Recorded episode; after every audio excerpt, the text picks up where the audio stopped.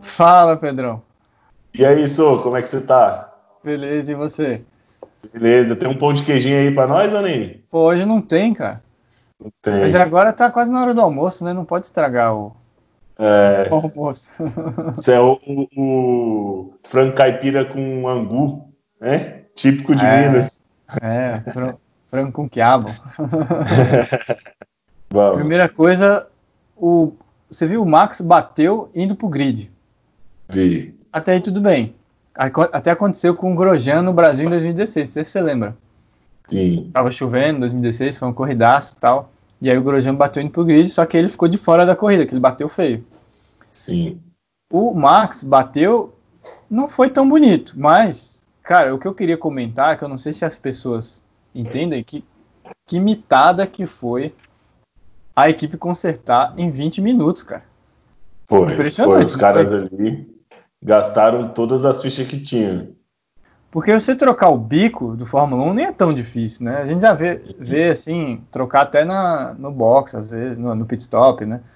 Mas você mexer na suspensão em 20 minutos, cara, Não, e tem, e tem outra coisa, né? É, além de você arrumar a suspensão, você tem que estar no setup, né? Então, o Exatamente. comprimento do push, a cambagem, o alinhamento, tudo isso tem que, você tem que, mano, não pode estar torto. Exatamente, é um Fórmula 1, né? É o carro mais Exatamente. sensível possível ao- a uma diferençazinha dessa. O que, o que parece que quebrou ali, que- a, a gente não sabe o que quebrou, o que, que eles trocaram, né? Uhum. Mas o que eu tenho certeza que quebrou é o braço de direção, porque quando o Max bateu, uma roda ficou reta e a outra ficou virando, assim, você viu? Isso, exatamente. E os caras tiveram tempo para trocar tudo, deixar no setup sem piso, sem alinhamento, ou seja, eles têm as referências deles bem feitas, né?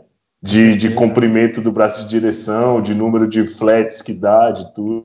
Sim. Então, os caras ali, você vê que a organização dos caras ali foi fundamental, porque eles fizeram tudo e o carro não perdeu performance. E a queimada de largada do Bottas, cara? Pois é, ele se ferrou, né? No Sim. final das contas, ele deu uma hesitada, né? Ele tomou cinco posições.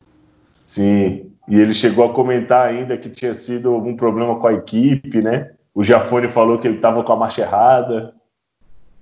É, essa da marcha errada, eu, eu vi o, o Felipe falando isso, mas eu não sei. Pa- parece para mim que seria um erro muito grotesco, assim. Pode acontecer, eu não sei. Realmente no, no É. dash dá para ver a marcha 2 lá. Sim, Mas é, o que eu achei interessante, Pedrão, você sabe que no volante ali no dash aparece as bandeiras, né? Por exemplo, quando é bandeira Uhum. amarela, Stock também tem o safety light, né? Inclusive no, no vídeo que eu soltei semana passada lá, comentando uma corrida do- da Stock, eu, falei isso. sim, E, então tem, tem as bandeiras, tem a cronometragem no dash, é, é integrado. O que eu não sabia é que tinha as luzes de largada. Uhum. E dá pra ver direitinho que a luz no volante dele apaga antes da luz real. Uhum. Então eu acho que isso pesou até pra ele não ser punido. Primeiro que ele não foi beneficiado, né? Exatamente. Eu acho que isso pesou também. E segundo, E- é, de- isso, né? Porque esse sistema ele é oficial. Esse sistema no Uhum. volante dele é oficial. Então, para ele, estava valendo a corrida. É. E o- o- outra coisa que eu vi o pessoal falando, né, nos comentários na Sky Sports, por exemplo, é que ele, mesmo ele tendo se movido, ele não chegou a, a sair do colchete, né? Aham. É, mas foi, foi muito prejudicial. Foi muito prejudicial para ele. Acabou com a corrida, né? Ah. Entre aspas. Mas Talvez pudesse ter tido um resultado diferente. eu acho que sim. Eu acho que sim. Que aí ele ia estar na frente do Max. né? A gente já viu muitas vezes, Pedrão. Você já deve ter passado por isso. No, o safety light da, da Stock, às vezes acontece de largar e o safety light não apagar. Porque na, Sim. Então o piloto, tipo, se todo mundo larga e a, a luz do carro fica acesa. Isso é um, um pau que tem no sistema. E até por isso na Stock, essa luz não é oficial. Exatamente, ela serve de mais uma informação, mas não pode se guiar por ali. Também É, é, já teve muita repercussão o caso do, do, do safety light junto com o safety car, né? Na hora que o cara tá entrando pro box, e aí a luz Exatamente. acende depois, mas o safety car já, já tinha sido declarado, e aí Ah. fica aquela conversa. Mas sabe o que é engraçado na Stock? Que esse sistema é obrigatório, mas ele não é oficial. Então, Exatamente. Mas vamos lá. Pedrão, e você acha ah. que os engenheiros da Haas assistiram o Carmonil semana passada?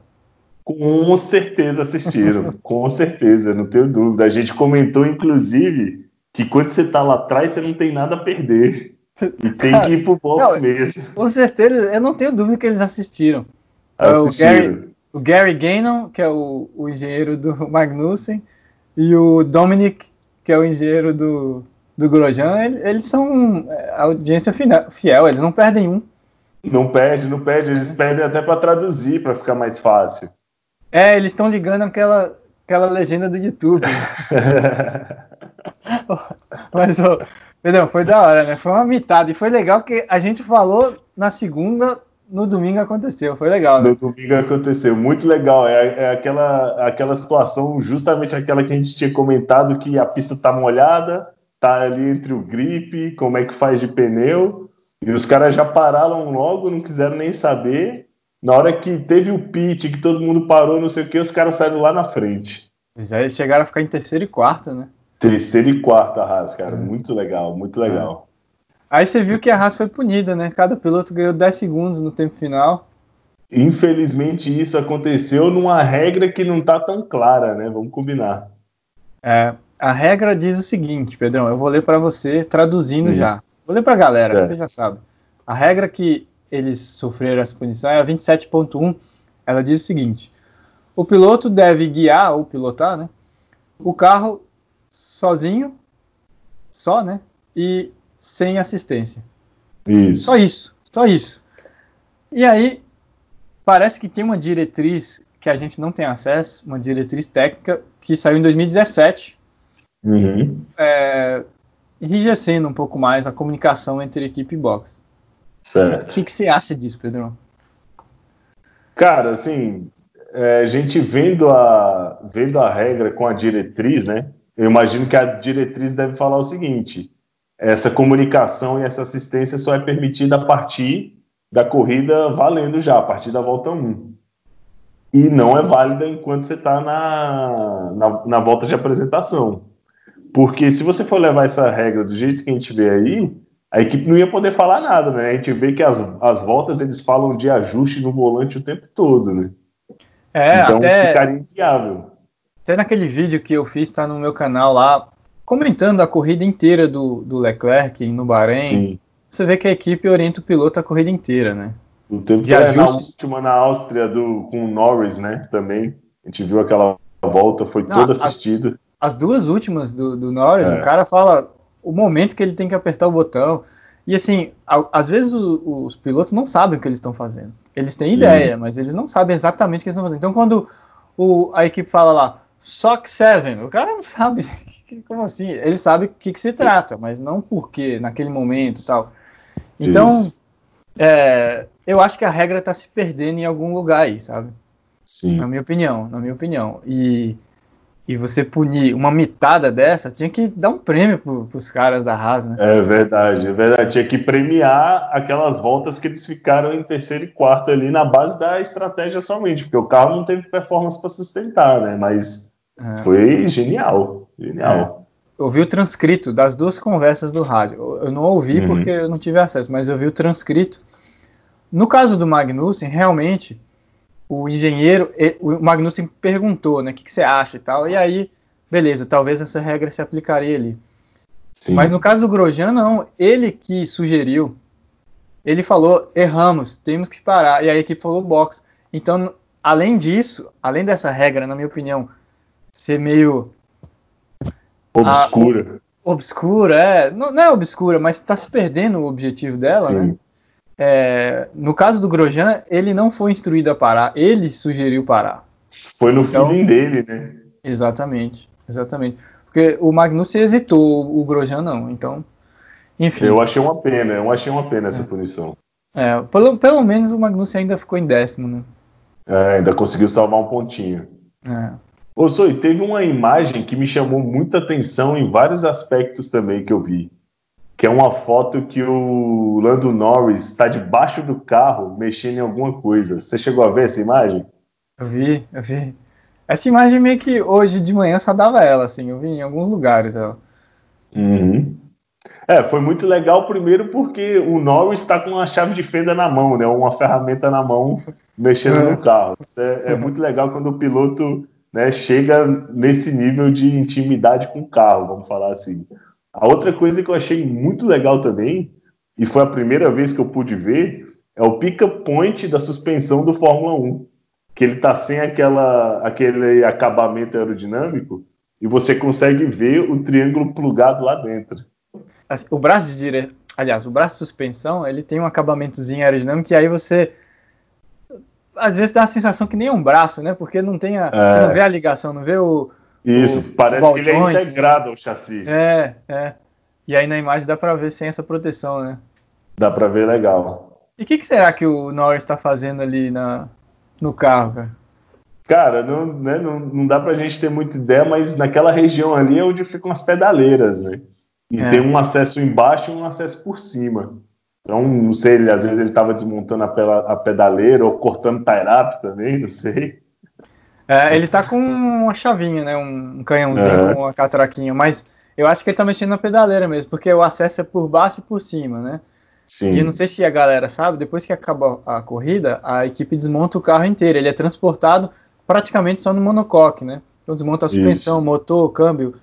E deixa o, o monocoque com alguns acessórios básicos, mas e dá até para ver na foto que tem duas mangueiras que eu acho que são as mangueiras de freio ali. Sim, sim, elas estão penduradas, né? É. Já o carro todo desmontado, bem legal. Aquela imagem foi bem legal, é. gostei de ver. Agora, eu, eu, sei que o Lando Norris vai assistir também, né? Esse episódio. Eu queria desafiar ele a desmontar a divisória. É, pois é. Porque mexer no carro é até legal, né? Agora desmontar a divisória. Isso, os tapetes no chão, organizar a salinha. Passar cabo de, de rede, de TV, eu quero ver isso aí, Norris. Cara, depois da, depois da corrida os caras são pegados, porque é coisa. Mas também é gente também, viu? É muita é, gente. muita gente. Mas é muita gente. coisa, Pedrão, muita coisa. Ali no GP Brasil, que eu, às vezes eu ajudo eles, né? Uhum. Até 11 horas, meia-noite. É pegada. Sério? Isso tudo? É. É, é então a, a, gente aqui tá na mesma balada, então. Mas eu achei muito legal essa foto do nós, cara. Cara, eu acho. Eu não tô lembrando se aconteceu. Espero que eu não esteja sendo injusto, mas eu nunca vi piloto ajudar a desmontar. E, inclusive, alguns engenheiros, viu? Tem, tem engenheiro é. que não ajuda também, não. É mas, verdade. Isso daí, os engenheiros eu já vi vários. Agora, é, não ajudarem, né? Vários engenheiros não ajudarem. E mais piloto mexendo no carro assim. Primeira vez que eu vejo. Pedrão, e na Fórmula 3, na verdade, essa notícia meio antiga, só que eu só vi essa semana. Na uhum. primeira etapa, eu vi isso foi no canal do, dos Fittipaldi lá, sabe? O Pietro e o Enzo, eles têm um canal, já viu? Certo. Sim. Na, na primeira etapa, o, muitos Fórmula 3 não estavam funcionando o DRS. Eles certo. funcionavam no box, eles testavam, né? Apertava lá, funcionava. Quando ia para a pista, não funcionava. Uhum. E aí, o que a gente não sabe por quê, né? Não temos essa informação, mas Sim. O que talvez a gente pode comentar é como que funciona, né, esse sistema DRS. Isso, exatamente. Ele tem, ele tem um sistema de cronometragem e um backup da FIA, né? É, um, um sistema igual que pega o tempo de volta, né, na pista, uhum. ele que Sim. identifica a diferença de um segundo, né? E essa informação vai para um servidor na direção de prova, que, a, que interpreta uhum. essa informação, né? Sim. E aí depois o carro recebe um sinal com o que ele, se ele pode ou não usar, né? Ah, seria a autorização para usar, né? Exatamente. É uma função lógica, tipo assim. Uhum. E parece que esses carros da Fórmula 3 eles funcionavam no box porque não precisa dessa função lógica, mas uhum. talvez eles não estavam recebendo esse sinal, né? Sim, exatamente. A gente não sabe. Ali na corrida, se se falha essa comunicação do carro com o servidor, não vai liberar a função lógica e o DRS vai ficar inativo, né?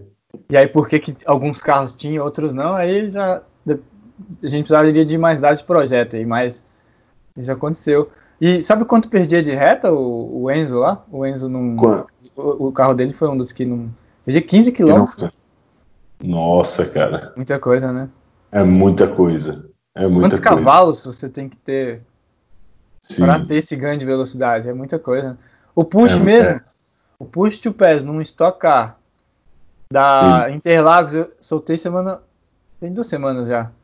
Sim. Não, não, foi semana passada, eu soltei semana passada. O, o, o push to pass Interlagos dá 14 por hora e são 100 cavalos. É, então é muita coisa, né?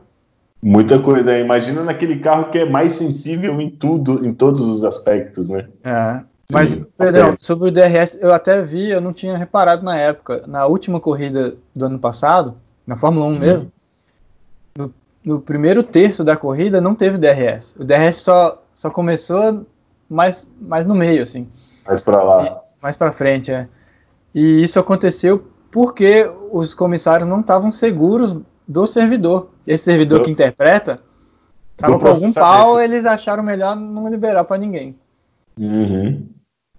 É, porque aí você, bom, bem ou mal, tá todo mundo igual, né? Aí você coloca um cara com e os outros sem, aí a discrepância fica bem grande. Né? Hum. É difícil. É. E você sabia que o, o sistema que identifica o gap, né, a diferença, ele tem um, um backup? Qual que é esse backup? Como é que funciona? Porque a, a, a tecnologia de cronometragem é transponder, né? Não Sim. sei dizer muito bem que é, é, é encoder, né, que fala? Isso. É, já ele, o sistema da FIA de backup é um RFID, que é uma tecnologia uhum. parecida com número de, de peito de corrida de rua. Sim. Tem, tem corrida que você põe um chip no tênis, mas tem, corri, tem corrida que fica no, no próprio. Quer ver? Eu tenho um aqui, ó. Você tem ó, esse aqui é o número. Aí, ó, ó esse aqui é o número. E aí atrás tem um. um ah, é tipo um, um cartão. chip, né? É, um cartão. É. Esse aqui é um RFD. E, e, a FIA usa um sistema parecido com para backup, né? Se o uhum. carro não pegar a cronometragem. Então, quando você for correr, Pedrão, lá em, em Brasília, essas corridas de você pode falar que você está tendo usando uma tecnologia de Fórmula 1. Olha aí que legal para você ver. Vou fazer o setup mais o, R, o RFD, uhum. alta tecnologia, diminuindo o arrasto nas retas.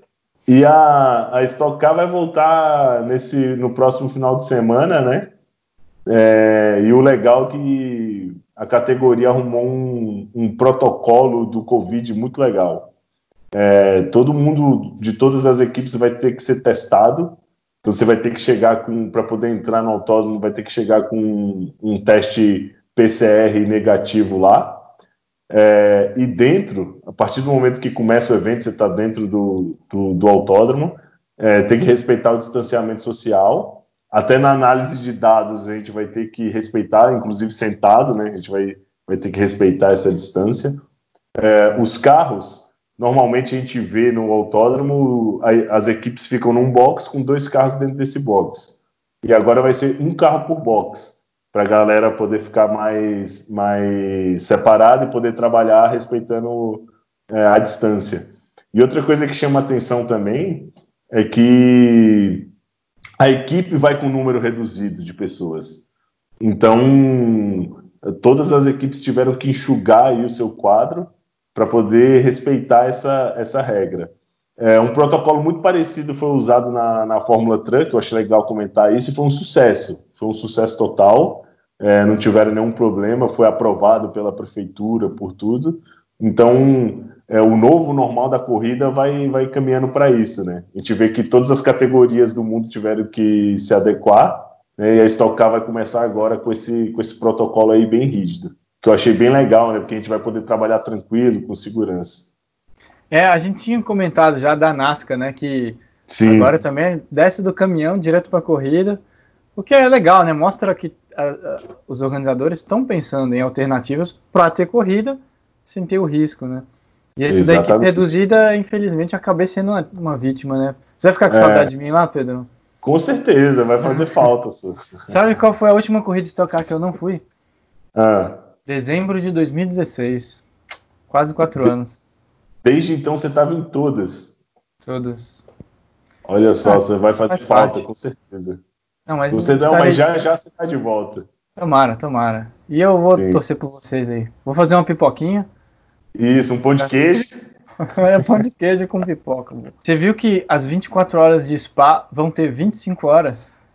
Cara, olha isso. Eu e não é essa... zoeira. Não é, não é brincadeira. É verdade.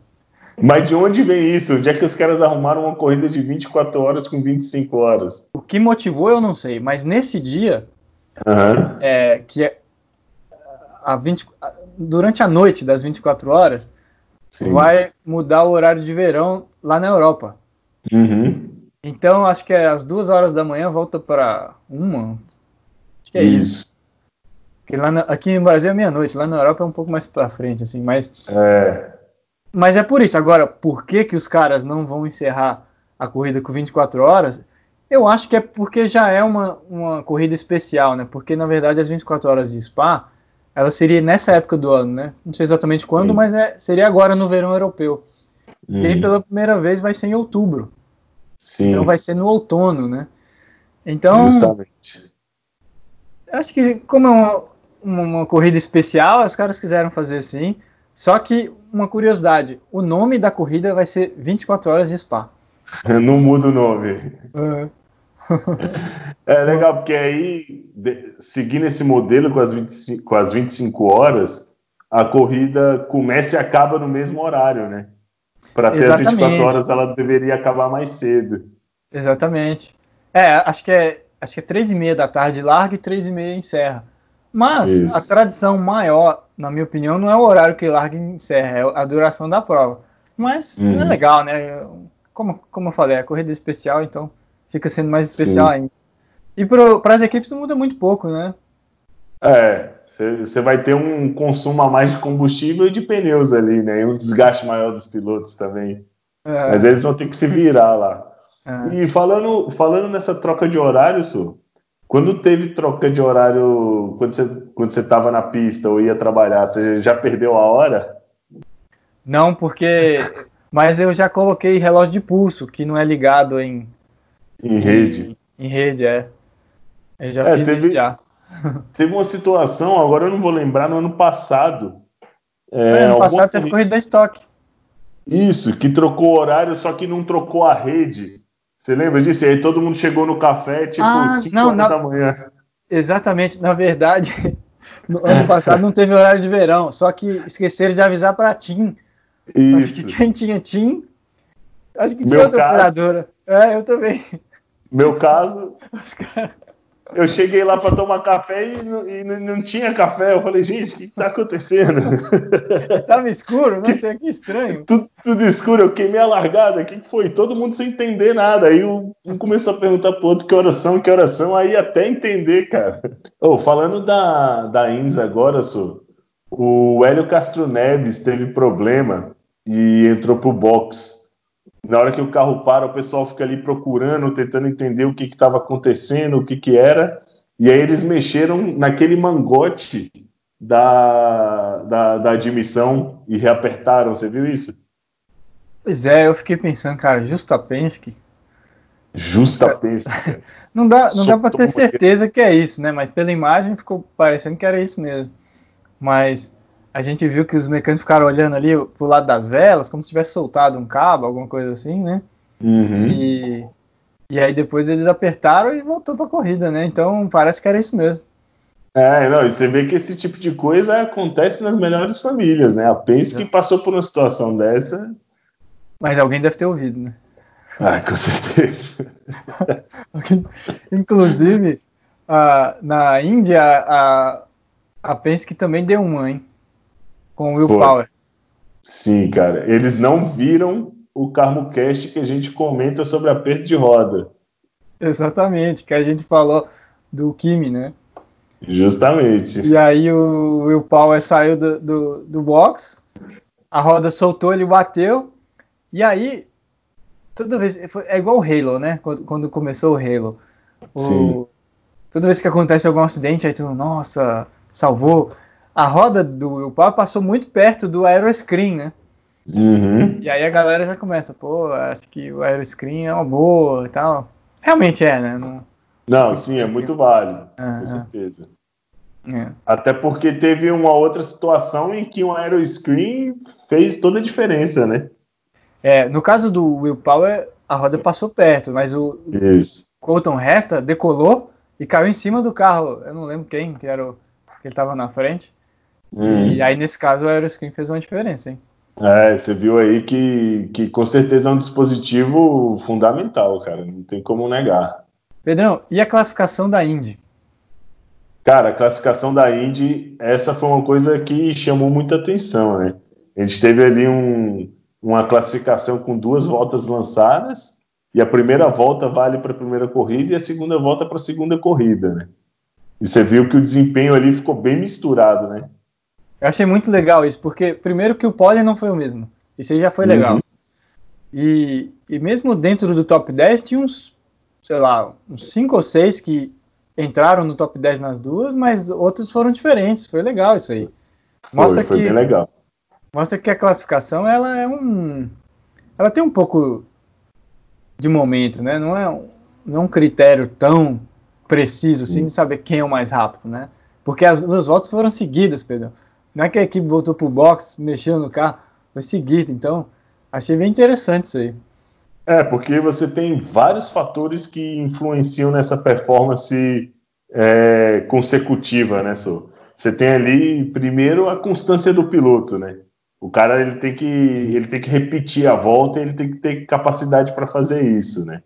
E segundo, que você põe em prova o ajuste do setup, né? Porque nesse, nesses carros, ainda mais na Indy, que é muito sensível, você tem uma janela de performance muito estreita. Então, a temperatura do pneu, a pressão do pneu, como é que você ajusta isso para as duas voltas seguidas estarem dentro da janela, né? Exatamente, porque um Fórmula Indy no oval é muito sensível a isso, né? Não, muito bacana, muito bacana. Eu gostei desse formato. Podia ter, assim, em outras categorias, na estoque, quem sabe, hein? Na estoque, até na própria Fórmula 1, que está repetindo os GPs, né? Ou só uma coisa que eu acho legal a gente comentar que aconteceu na NASCAR, você viu que eles estão estilo Fast and Furious agora, com a é. luz neon embaixo do carro? Eu vi, eu vi. Foi na NASCAR Cup, né? A NASCAR Cup é como se fosse a Corrida das Estrelas, tipo assim, tipo o All-Star Game da NASCAR, né? Uhum. Em Bristol. E aí cada marca tinha uma cor de neon, né? Você viu? Sim. Ford era amarelo, o resto eu não lembro, mas cada, cada cor correspondia a uma marca. Bonito não ficou, eu não achei, não sei você. É, também mas, não gostei não. Mas eu achei que foi legal, assim, para diferenciar um pouco mais, né? A corrida era à noite, então. É, eu acho que isso mais... em vez dos spotters, sabe? Sim, sim, faz sentido. Que corrida de longa duração, assim, tipo IMSA. É... Acho que isso é uma coisa mais americana, né? Indy tem também, NASCAR tem. É, era justamente isso que eu ia falar. O americano ele gosta do show, né? Dessa coisa com luz, com, com faísca, com tudo. E é, é. Bem, ficou bem a, a, o estilo mesmo. Achei legal nesse sentido. É. Não, mas eu digo, o spotter é bem coisa americana, né? Esse ah, de, sim, spotter, spotter para quem não sabe, é um cara que fica numa posição alta, normalmente, fica, fica na torre, em algum lugar que ele consegue ver todo o circuito, e aí ele fica orientando os pilotos, né? E, e os engenheiros também sobre posição de pista, tipo, ah, fulano entrou no box, alguma coisa assim. Isso. E, em oval também é muito. Em oval eu acho que é bem útil, porque às vezes o cara tá lado a lado, ele não vê, né? É, exatamente. Aí o, o spotter seria ali o terceiro olho do piloto, né? É. E aí, por que, que eu acho que isso veio do, dos spotters? Porque na INSA, além de. Cada categoria tem uma cor, né? Então, é, uhum. a DPI tem uma cor, a LMP2 tem uma cor, e aí esse, essa cor na porta ela tem que ser iluminada, porque por causa quando anoitece, para a própria organização vê, né? Sim. E, e aí as equipes põem alguma coisa marcante, tipo um neon no teto ou no farol, alguma coisa assim, para identificar melhor o carro da sua equipe e os outros também, né? Sim, então, claro. Eu acho que essa ideia do neon veio daí, eu acho, não sei. É, não faz sentido, mas legal, gostei, assim, eu não, não gostei do visual, né, mas a funcionalidade da, da ideia ficou muito bacana. Na NASCAR, na NASCAR Xfinity, acho que foi, foi ontem, é, hum. é Caio Bush ganhou, mas foi desclassificado por altura mínima, Pedrão.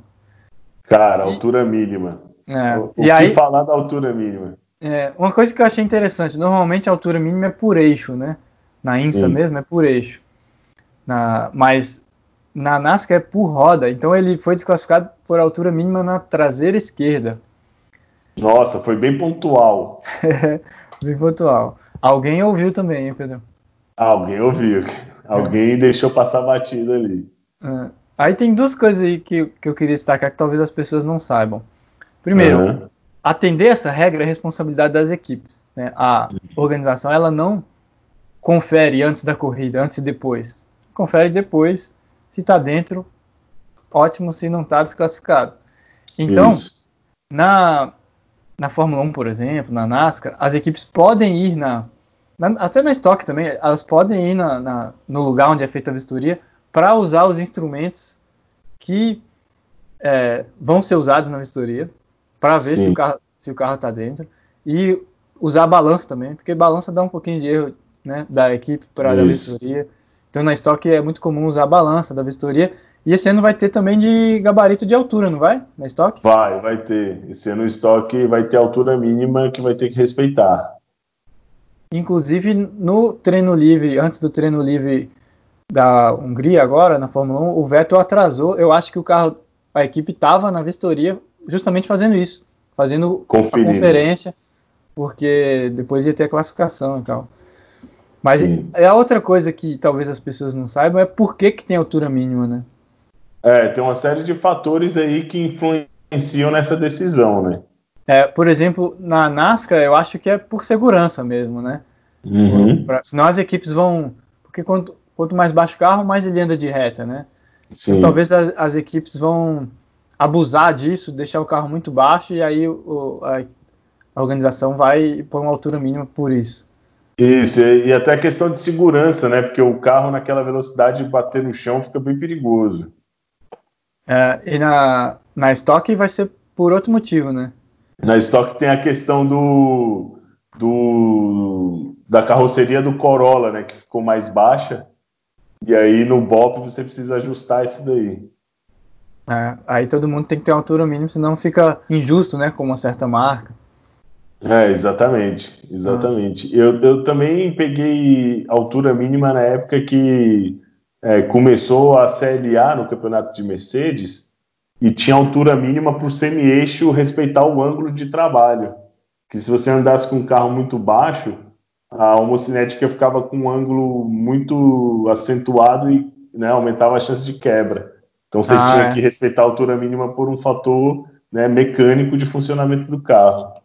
É, senão as equipes não querem nem saber, né? Depois quebra, vão, vão chorar pro fabricante, né? É, exatamente. Vai falar, pô, essa homocinética não presta, toda era quebra, mas claro, né? Você tá é, é, apelando aí num ângulo de trabalho, não tem o que fazer. É, e na, na GT3, por exemplo, tem o BLP, né? Então tem o peso mínimo, tem o tamanho do tanque máximo, tem uma série de coisas para que fique mais. para aproximar mais carros com características diferentes. E carros que tem muito aerodinâmico, tipo a Mercedes mesmo, lá que eu trabalho na escuderia 111 Uhum. Na Europa, ela tem BLP de altura mínima justamente por isso, ela, porque é um carro muito aerodinâmico, um carro muito bom Sim. de curva de alta. Então, uma penalização que eles põem é, nela é a altura mínima. Ela tem que andar um pouco mais alta para compensar um pouco. Respeitar isso daí, né? É, é. Bom, então, Pedrão. Então, então, é isso, né? Comentamos várias coisas aí que aconteceram esse final de semana. Vai jogar lá no Spotify? Sim, no Spotify vai estar tá lá esse episódio. Essa semana tem CarmoCast também, então fica atento. Sexta-feira é dia de CarmoCast. E divirta-se lá em Goiânia. Obrigado. Oh, uma coisa que a gente pode falar para a galera também, Pedrão, é que se eles virem alguma coisa técnica que acham que vale a pena a gente comentar, marca a gente né, no, no Instagram, no YouTube, né? Com certeza, aí, marca a gente, manda uma mensagem, né? O canal de comunicação, vocês sabem que está aberto, então fica à vontade para interagir com a gente. É muito bem-vindo a opinião de vocês. Boa, Pedrão. Cara, brigadão. Valeu, sou. Bom estar contigo.